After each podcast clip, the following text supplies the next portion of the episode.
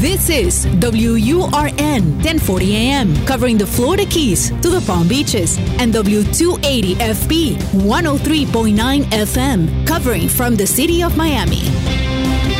Un idioma, todos los acentos, una sola señal, una emisora de actualidad Media Group. Te escucho con Julio Bebione. Cuéntanos qué te pasa. Allá de todo lo que pasó, las heridas y el dolor, lo difícil que será. El sentarme a esperar que los días pasen. Hola a todos, bienvenidos otra vez. Aquí estamos, como cada semana, compartiendo Te Escucho. Este espacio, este paréntesis que hacemos cada siete días para mirarnos a la distancia, claro, para sentirnos, para dedicarnos a escuchar las historias de otros y también para relacionar nuestra vida con esas historias. Siempre en las voces de los demás encontramos nuestra propia voz. Recuerden que si quieren dejar su mensaje de voz, pueden hacerlo al más 1-305-824-6968. Lo pueden hacer tanto por teléfono regular como por WhatsApp 305-824-6968. Y aquí estamos dispuestos a compartir con ustedes, para mirar la vida desde otro lugar, para aprender un poco más, para vivir mejor. Aquí estamos, aquí estoy. Te escucho. Un programa para aprender, para saber enfrentar cada situación y seguir adelante. Hola Julio, mi nombre es María de Tampa, Florida, de aquí de los Estados Unidos. Primero que nada, quería agradecerte por compartir con nosotros todas tus experiencias y sabidurías. Ahora mismo acabo de comprar tu libro Volver a mí y estoy muy emocionada, me parece súper interesante. Ah, te estoy llamando porque quería saber qué opinas tú sobre las relaciones donde hay diferencia de edad. Te cuento mi historia un poquito. Ah, yo soy divorciada, eh, tuve una relación por 25 años, una relación tóxica, donde me costó mucho trabajo salir. Y hace un tiempo conocí un hombre que tiene 18 años menor que yo. Yo tengo 46 años. Y aunque me siento bien con él y coincidimos muchas cosas y, me siento feliz cuando estoy con él, siento muchos prejuicios cuando como que no me gusta salir con él porque me parece que la gente va a pensar que como que estoy vieja, me siento vieja al lado de él. Y tengo mucha vergüenza de decirle a mis hijos, a mi familia. Y no es por él, porque él y yo tenemos una bonita relación. Solo la diferencia de edad me preocupa. Y también pienso cuando esté mayor, como él es 18 años menor que yo, no sé, no me siento cómoda con él, pero al mismo tiempo tengo miedo y como que me siento inapropiada. Él, él me dice que no, que él quiere algo serio conmigo, pero quería saber qué tú opinas sobre eso, Julio. Bueno, gracias y de verdad eres increíble y te agradezco mucho a todos tus podcasts, te sigo en Facebook y pienso comprar todos tus libros. Espero tu respuesta. Gracias, mi querida María, gracias por eso. Eh, gracias por compartir este espacio. Eh, a ver, no vamos a hablar de diferencia de edad en las relaciones porque eso varía tanto. Eh, la diferencia, la diferencia en general varía, digo, pueden ser 10 años, 20 años, pueden ser que a lo mejor él sea mayor que tú. Entonces, eh, digo esto pensando en todas las personas que nos escuchan, no vamos a hablar de las relaciones, de la diferencia de edad en las relaciones, sino vamos a hablar de tu experiencia, en base a lo que nos cuentas, de una diferencia de edad en las relaciones. Ante todo diría que eh, las relaciones se sostienen en su esencia, lo que nos hace que nos encontremos. Entonces lo que los encuentra a ustedes en este momento no depende de la edad. Ambos están buscando lo mismo y eso hace que la posibilidad del el encuentro haya ocurrido y que estén compartiendo esta relación. ¿Cuál es el peligro cuando hay mucha diferencia de edad o cuando hay algún tipo de diferencia en las relaciones, además de que pueda ser, por ejemplo, a través de, digo, la normal diferencia de los géneros, ¿no? Que sea un hombre y una mujer porque piensan diferente o que sean dos personas. A veces son dos hombres o dos mujeres, pero venimos de mundos diferentes y pensamos diferente. Entonces, el problema no está en la esencia, la esencia nos une, nuestra intención de estar juntos está, pero las formas van, van apareciendo a medida que crece la convivencia. Entonces, esto no, no, no es un no para la relación, pero sí es un mayor desafío. La forma en que tú entiendes la vida, tus metas, tus prioridades son diferentes en una primera, segunda, tercera década de vida a una cuarta, quinta, sexta década de vida, ¿no? Entonces, si estamos dispuestos a acompañar al otro y que la otra persona nos pueda acompañar o que podamos por lo menos encontrar puntos en común en las formas, la relación tiene tendencia a convivir. Conozco muchas personas que con mucha diferencia de edad llevan también mucho tiempo juntos. Ahora, aquí me parece que la pregunta no tiene que ver con la relación en sí, sino con algunos prejuicios acerca de tu edad. Fíjate que los miedos no están en función de estar con él, sino los miedos están en función de ti, del paso del tiempo, de qué, van a decir los demás, ¿no? en cuanto a que si hoy entran a un restaurante, ¿qué, ¿qué, pasaría si los ven juntos? ¿Qué pasaría con la relación si tú cuando pasen 20 años y tengas 66 años y él tenga 48 años, ¿qué pasaría? Todos estos son los prejuicios que tú tienes. Entonces, si bien tú no puedes hacer que una persona de 28 años piense con la madurez de una persona de 48, tú sí has vivido más y eso Digo, no nos pasa a todos, no todas las personas que han vivido más tiempo son personas más maduras, pero lo puedo notar que hay en ti una madurez, sobre todo porque has vivido una experiencia de, relación de pareja que te ha hecho crecer, tu pareja anterior, ¿no? Tú ahora sabes lo que no quieres. Mi sugerencia es, de momento, mantén la relación como la han creado, eh, mientras vas trabajando con estos miedos acerca de ti misma. Hay una falta de convicción en que esta relación puede funcionar cuando llegas a las formas y ahí aparecen las edades, ¿no? Entonces, si en este momento eh, lo presentas a tu familia y empiezas a hacer planes a largo plazo, es posible que te asustes. Entonces, de momento disfruta la relación como está. No pongas demasiados plazos, no pongas demasiadas expectativas, manténlo en la prudencia de tu intimidad hasta que te sientas cómoda. Si no logras superar este, este prejuicio que tienes acerca de tu edad, pues bueno, en su momento digamos que por su propio, que, por su propio peso caerá la relación y eventualmente decidirán no estar juntos. Pero, pero no, no empujes, no empujes estos prejuicios a deshacerte de ellos porque hay que honrarlos, allí están. Y hay que trabajar para que eso cambie, pero que no vaya a ser cosa que eso vaya en contra de la relación, ¿no? Que el hecho de exponerte ante tu familia o, o, vivir una experiencia que para ti en este momento representa algún nivel de miedo vaya a atentar contra la relación. Mantengan esa relación como es, de momento. Y esto también es para todos. No todas las relaciones, no todas las relaciones deben tener el protocolo que tiene una relación tradicional. Digo, no siempre tenemos que andar exponiendo todas las relaciones, no siempre tenemos que eh, caer bajo el protocolo social de una relación. Quizás haya amigos tuyos que no comparten que tú estés con él, y está bien, en esos casos no compartes con ellos y la pareja, compartes con ellos y la amistad continúa, y compartes con tu pareja por otro lado.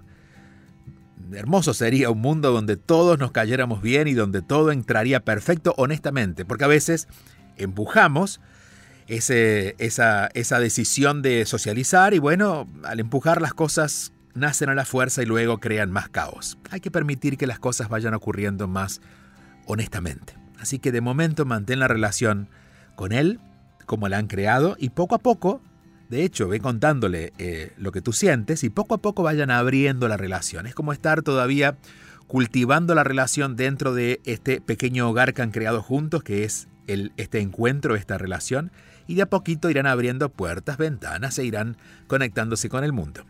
Pero no dejes que tus miedos y tus prejuicios en este momento atenten contra el bienestar que esta persona está trayendo a tu vida.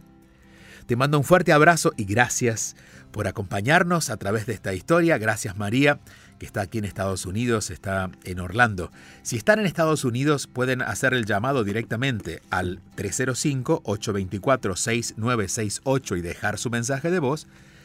Estamos en Miami, estamos en Actualidad Radio para el sur de la Florida, pero a través de eh, actualidadradio.com o a través de los podcasts pueden escucharnos donde sea que, que se encuentren. Y si están fuera de Estados Unidos, pueden hacerlo a través del WhatsApp. Es el más 1-305-824-6968. Aquí estamos, aquí estoy, te estamos acompañando. Por eso te escucho.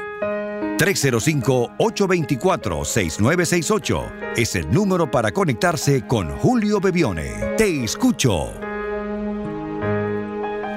Mi nombre es Valentina, una cordobesa viviendo en Estocolmo.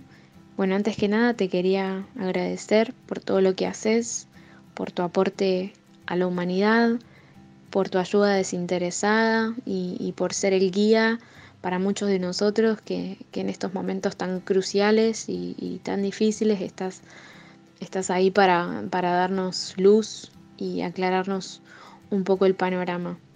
Eh, bueno, la verdad es que escuché la mayoría de tus podcasts tarde, eh, pero a tiempo. Y bueno, se me ocurrió que podía comentarte un poco cuál era mi situación y, que por ahí, eh, como me ha pasado escuchándolos, otras personas se pueden sentir identificadas con la misma situación. Y es que, eh, bueno, me he mudado a, Estocolmo hace cuatro meses. Em, hace siete aproximadamente que viajo por el mundo. Eh, y bueno, lo que me ha pasado siempre es que me fui a Argentina con, la intención de vivir y establecerme en un país y nunca me pasó. Como que nunca sentí ganas o afecto o, nunca sentí que podía quedarme en un lugar y así me pasé saltando de país en país. Y, bueno, terminé en Estocolmo, en, un país que, bueno, no me imaginé vivir, pero eh, que para mi sorpresa me ha despertado unos sentimientos muy lindos eh, y que he conectado con un montón de gente hermosa, muchos amigos y, me dan ganas de quedarme, pero a la vez tengo ganas de seguir viajando y, esta es la situación, es que quiero hacer una cosa, pero quiero hacer la otra y quiero estudiar una cosa, pero también quiero dedicarme a esto otro y y es ahí donde se me genera un pequeño conflicto en el, en el que todas las opciones me, dan paz y me resuenan y tengo ganas de hacer todas y no como sentirme identificada solamente con una o dedicarme a hacer una cosa, pero a veces eh, establecerse en un país y seguir viajando es como que no, no sé si van muy de la mano. Entonces, este bueno, quería consultarte qué pensás al respecto y si tenés algún consejo para darme. Te dejo un abrazo enorme y la verdad es que te quiero muchísimo, aunque no te haya visto nunca, espero tener la posibilidad en algún momento y gracias, gracias, gracias. A ti, querida Valentina, cuánta dulzura en tu voz. Y además eres de, de mi equipo de viajeros, ¿no? De los que nos movemos en el mundo. Me solía pasar, y ahora voy con tu respuesta, pero me solía pasar que hasta, bueno, hasta el 2019, que viajaba prácticamente 10 meses en el año, me encontraba a veces con las mismas personas en diferentes puntos. En un aeropuerto en Madrid y después quizás en un aeropuerto en Lima, era la misma persona. Y ahí me di cuenta que los que viajamos mucho somos pocos y que de alguna manera nos vamos repitiendo en los aeropuertos, que, es el, que son las iglesias que tenemos los viajeros. Eh, a ver, vamos a ver, Valentina. Hace cuatro meses que se quedó en Estocolmo, hace siete meses anteriores ha estado viajando, eh, se fue de Argentina para establecerse y no está pasando. Y no le pasa, no le pasa.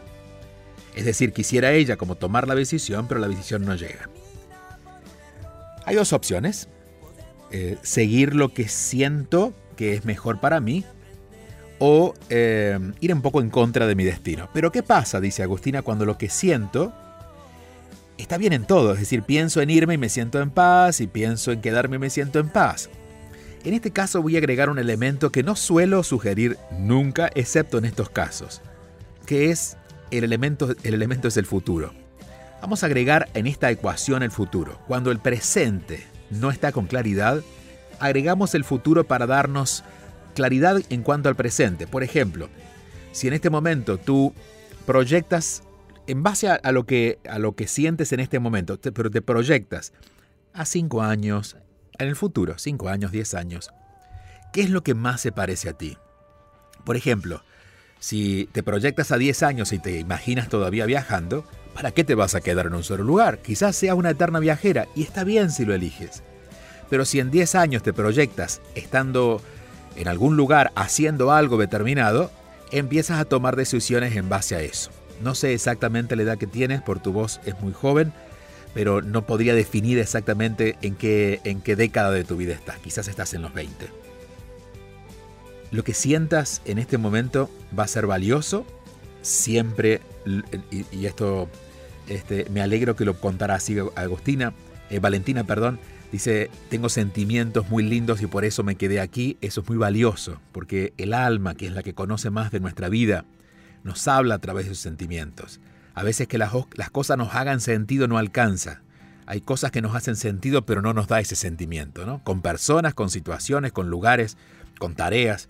Así que respetar eso es muy importante. Pero en este caso, si la decisión está tan similar, si está tan pareja la ecuación, tenemos que usar el elemento del futuro. ¿Cómo me proyecto? Para estar seguros, al menos en base a la decisión más consciente que podemos tomar ahora, que nuestro destino no está amenazado. Cuando, por ejemplo, cuando yo pienso acerca de mis próximos 10 años, no me imagino viajando tanto. De hecho, el viajero prácticamente quedó un poco quebrado en el 2020 porque esas ansias de viajar perdieron y ahora estoy cómodo con viajar, pero mucho menos. Por lo tanto, las decisiones deben estar enfocadas en crear algo que me permita estar más estable en un solo lugar. Pero si en 10 años te proyectas todavía viajera, pues a seguir viajando, la decisión está en tus manos. El elemento futuro, que es algo que no suelo usar mucho, creo que es muy valioso en esta ecuación.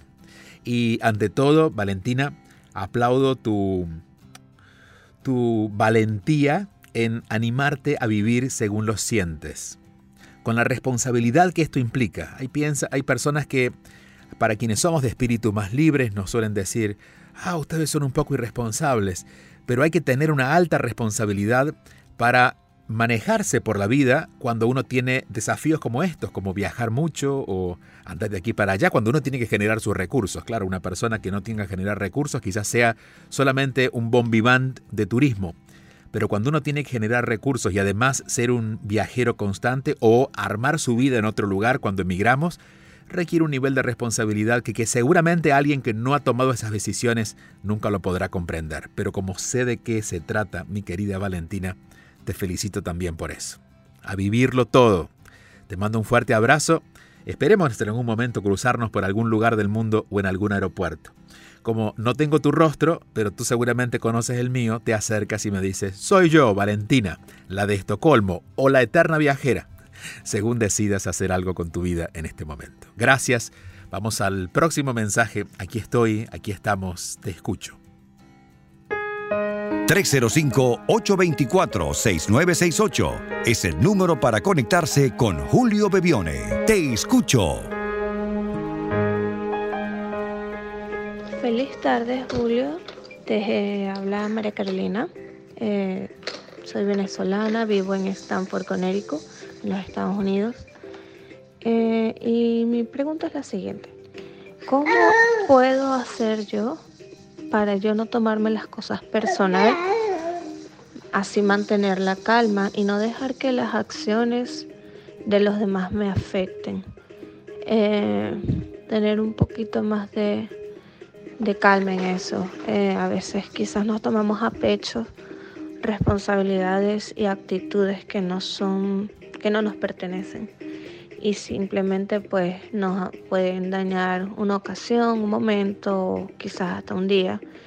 Y em, te lo pregunto para saber qué debo hacer, cuáles son los pasos a seguir y este, qué me recomiendas para, para, para dejar que todas esas cosas me afecten. Te agradezco mucho por tu atención y espero poder escucharte pronto. Gracias, abrazo desde aquí. Gracias a ti María Carolina, a ti y a tu bebé que te acompañaba muy dulcemente también con este audio, ¿no? Pudimos saber que él estaba por allí jugando con alguno de sus, de sus juguetes. María Carolina está en Stanford, en Connecticut, y si están donde estén, pueden dejar su mensaje. Recuerden que el teléfono es el más 1-305-824-6968 y es importante que dejen un mensaje de voz, como lo estamos escuchando, lo más corto posible, que puedan resumirlo para que nosotros podamos incluirlo sin tener que editarlo. Y en este caso, María Carolina lo que dice es, me tomo todo personal. Todo lo que me dicen me impacta y entonces quisiera aprender a estar en calma para no tomarme las cosas personal. Sin querer, María Carolina, tú tienes la solución solo que está opuesta, está al revés. Queremos estar en calma con lo que nos dicen y en realidad deberíamos estar en calma antes de escuchar. Deberíamos elegir estar en calma antes de escuchar y luego digerir qué es lo que nos están diciendo. La razón por la que generalmente nos sentimos impactados por lo que los demás nos dicen suele ser por nuestro propio discurso interno, digo yo, la inseguridad. Es decir, me lo tomo personal porque creo que tiene que ver conmigo. Eh, allí están los complejos, los traumas no cerrados, los prejuicios. Es decir, si alguien me dice algo que yo antes he pensado, por ejemplo, si alguien me dice, tonto, Julio, qué tonto eres. Yo me afectaría si yo alguna vez he pensado en esa posibilidad, que quizás pueda ser tonto, consciente o inconscientemente. Pero si alguien me dice tonto y yo sé que no soy tonto, simplemente lo escucho, no pierdo la calma por eso. Por lo tanto, más que, que, eh, hacer algo con esas personas, deberíamos hacerlo con nosotros y la sugerencia es esa, encontrar la calma antes de escuchar. Yo sé que esto a veces es, es prácticamente imposible porque las emociones salen, pero hay que educarnos. Somos seres que podemos hasta transformar la forma en que nuestro cerebro funciona y iluminar nuevas partes de nuestro cerebro haciendo cosas diferentes. Entonces, si hay determinadas personas, tú tienes más o menos identificados, quiénes son las personas que pueden decir algo que te incomode. O hay algunos lugares, eh, en determinados contextos, quizás en las reuniones sociales o en el trabajo, hay personas de estas características, tú vas a elegir ir con calma, es decir, eh, practicar la calma para prestar atención a lo que te están diciendo. Y si algo te incomoda, no reacciones. Simplemente anótalo para preguntarte cuando llegues a casa o cuando estés en tiempo de reflexión, ¿por qué me afecto? ¿Qué es lo que yo pienso de mí con respecto a esto? Si alguien me dijo, eres desordenada, y yo me sentí incómoda, no voy a reaccionar, voy a mantener la calma, pero después cuando llegue a casa voy a preguntarme, ¿por qué será que eso me impactó? ¿Será que me siento desordenada? ¿Será que soy desordenada? ¿Por qué mm, esa sola frase pudo cambiar mi emocionalidad? Eso va a hacer que naturalmente vayas encontrando una forma diferente de relacionarse relacionarte con los demás y esto es para todos. Digo, no solamente a María Carolina les pasa esto, generalmente de las personas que nos dicen cosas que no nos gustan tratamos o de evitarlas o de refutarlas. Pero en ninguna de las dos maneras nos quedamos nosotros bien. Si escapamos nos quedamos estresados porque lo puedo volver a ver. Y si lo refutamos nos quedamos envueltos en una discordia que tampoco nos gusta sentir, muy lejos de la calma. Pero si elegimos escuchar con calma a esas personas y vamos practicando la calma, quizás no lo podamos hacer con todas, quizás no con las que mm, nos dicen cosas más feas, pero por lo menos con las que, con las que estén a nuestro alcance, no sé, esta semana. Revisemos solamente por esta semana.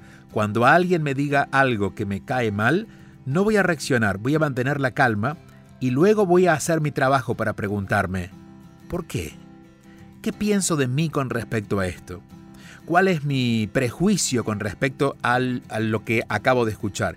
Y voy a ver que a veces lo que me digo en voz baja, internamente, suavecito, es lo que el otro, al decírmelo en voz alta, me molesta tanto. Como dicen en México, lo que te choca, te checa. es decir, aquello que nos están diciendo y nos impacta, al final tiene que ver con nosotros. Te agradezco mucho, María Carolina, por tu llamada. seguiremos con muchos más mensajes en siete días más, porque tenemos que empezar a hacer la despedida. Pero quiero eh, despedirme con ustedes reflexionando acerca del valor justamente que tiene de la escucha atenta. A veces cuando estamos conversando con las otras personas, si bien nuestros oídos escuchan, ya nuestra mente ha asumido y hemos creado un discurso para refutar o para contraatacar o para encontrar la respuesta, cuando ni siquiera quizás hemos terminado de escuchar la pregunta. Y a veces, cuando hemos terminado de escuchar, preguntarnos qué es lo que realmente queremos responder. O si realmente queremos responder y a lo mejor le decimos, en este momento no quiero darte una respuesta. Tener una escucha más atenta, tener una escucha más amable, más abierta, hace que las relaciones funcionen mejor. Y me he encontrado en el paso por la vida con muchas personas que son buenas personas, que tienen buen corazón, pero a veces van un poco apresuradas en la escucha. Es decir, dar una respuesta que puede ser incómoda para ellos al darla o el otro al recibirla, porque no ha habido esa reflexión necesaria que la calma nos da. Así que busquemos siempre un momento de calma para que suavicemos un poco nuestra comunicación en tiempos donde la violencia parece estar tan común, ¿no? Si vemos, por ejemplo, hoy en día eh, redes sociales, especialmente, que es donde más nos comunicamos socialmente, ya no lo hacemos tanto en espacios compartidos con otras personas, sino mucho más en redes. Allí todavía se practica mucha violencia no tengo, no, es mi experiencia con mis redes sociales. Digo, yo agradezco siempre que las personas que, con las que comparto en redes sociales son muy amables. Pero cuando nos metemos a veces en, cuentas eh, públicas, ¿no? de, personajes públicos, vemos cuánta violencia hay. Incluso en cuentas que no tienen nada que ver con lo político, donde a veces la violencia es mucho más grande, la violencia verbal. Entonces, revisemos cómo estamos comunicándonos, aprendamos a no reaccionar porque eso, además de hacerle bien al mundo y hacerle bien a las otras personas, nos va a hacer bien a nosotros. Estoy seguro que al final del día podremos descansar tranquilos, descansar realmente, no solamente ir a dormir.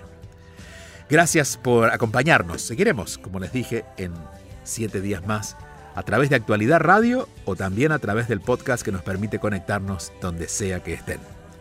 Hasta la próxima semana.